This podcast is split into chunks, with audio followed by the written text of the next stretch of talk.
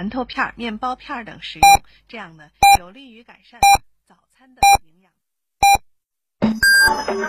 FM 九九八提醒您，现在是北京时间二十二点整。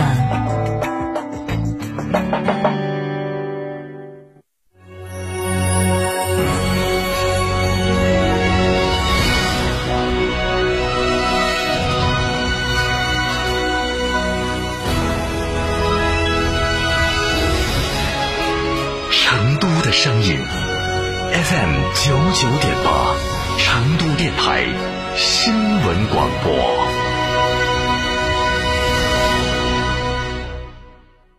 中国卫为中国加油，三大补贴，双重守护，万人暖春抢先购，首任车主发动机、变速器终身免费保修。嘉诚卫成都龙泉店六五零七六二二二，嘉诚卫成都金牛店六五幺七零零五二。九九八快讯，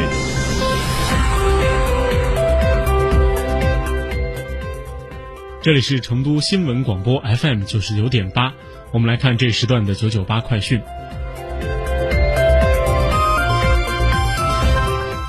首先来看国内方面，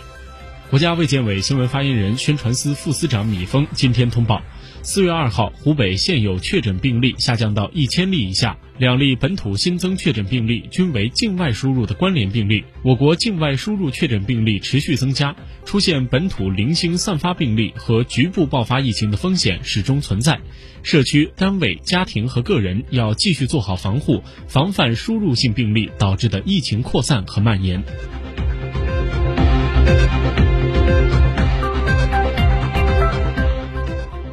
在今天的国务院联防联控机制新闻发布会上，有记者提问：复工复产中核酸检测复阳患者、无症状感染者是否会引起疫情传播？科技部成果转化与区域创新司司长包宪华表示，目前有关方面和专家正在加紧研究这两类人群的分布，包括感染性强弱等，对此不能掉以轻心，但也不必过度恐慌。包建华指出，到目前为止，尚未发现复阳患者导致疾病传播的确切案例。在当前严厉的防控措施下，大部分的专家认为无症状感染者导致大流行的可能性不大。因此，只要按照要求做好科学防疫，勤洗手、戴口罩、保持社交距离，可以兼顾好防疫与复工复产。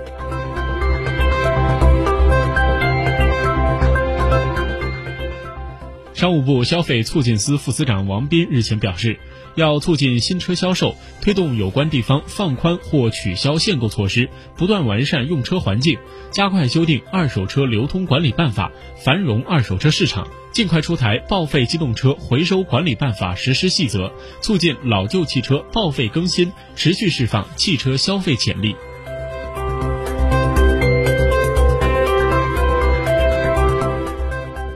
今天，中国人民银行决定对农村信用社、农村商业银行、农村合作银行、村镇银行和仅在省级行政区域内经营的城市商业银行定向下调存款准备金率一个百分点，于四月十五号和五月十五号分两期实施到位，每次下调零点五个百分点，共释放长期资金大约四千亿元。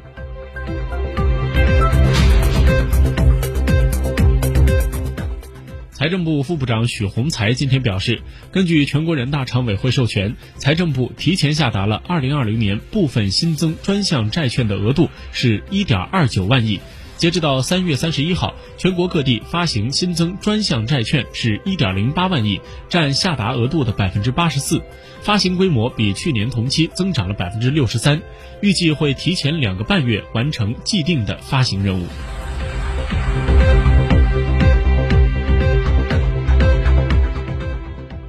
针对近日原六月份大学英语四六级考试取消与下半年考试合并的传言，记者今天从教育部考试中心证实，教育部考试中心在二月底发布了公告，推迟全国范围内二零二零年上半年全国大学英语四六级考试、全国大学英语四六级口语考试、全国外语水平考试、书画等级考试网上报名工作，并未发布取消考试的通知。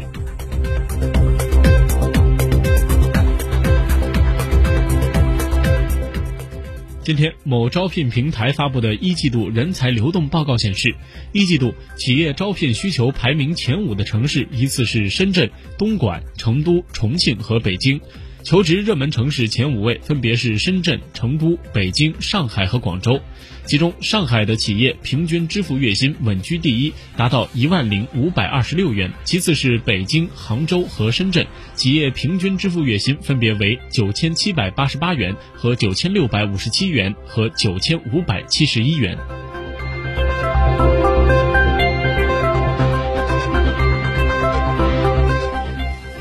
国家电影局今天在官网发布文章，积极协调出台政策措施，推动电影行业纾困发展。其中表示，国家电影局协调财政部、发改委、税务总局等部门，研究推出免征电影事业发展专项资金以及其他的财税优惠政策，同时加大对重点影片的创作与宣发支持力度，指导各地出台帮扶电影企业纾困发展的政策措施。国家电影局还积极组织优质片源，丰富电影网络供给，满足人民群众当前居家观影需求。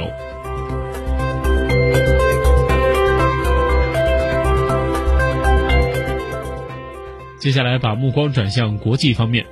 根据英国媒体日前报道，目前处于隔离当中的英国首相鲍里斯·约翰逊仍然有轻微症状，但是能否结束隔离还不确定。根据目前英国政府的隔离指导意见，症状轻微的人需要自我隔离七天，但如果有发烧症状的出现，就需要继续隔离。按此规定，鲍里斯·约翰逊可以在当地时间三号结束隔离。但首相府发言人拒绝确认鲍里斯·约翰逊是否能够按时结束隔离期，只是强调将继续遵守政府的隔离指导意见。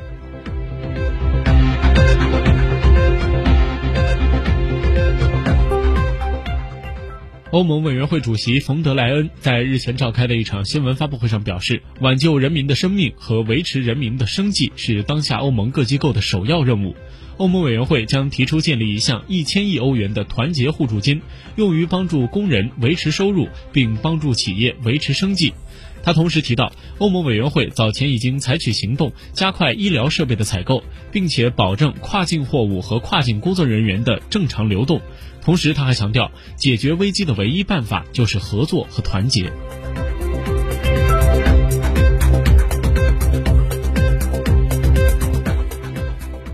美国加州州长纽森日前在疫情媒体发布会上表示，鉴于加州失去控制、迅速扩散的疫情，加州所有学校九月之前将不再开放。在此期间，所有学校老师和学生都将继续进行网上的授课与学习。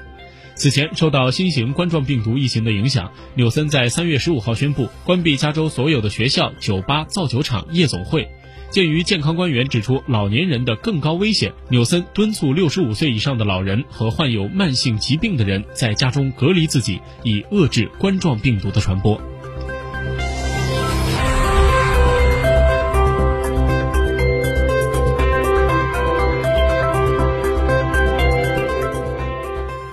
最后来看成都的天气情况。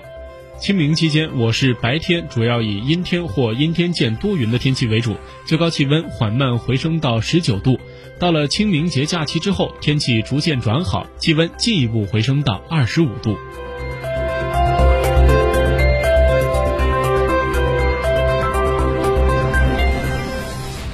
这一时段的九九八快讯由翰林为您编辑播报，感谢您的收听。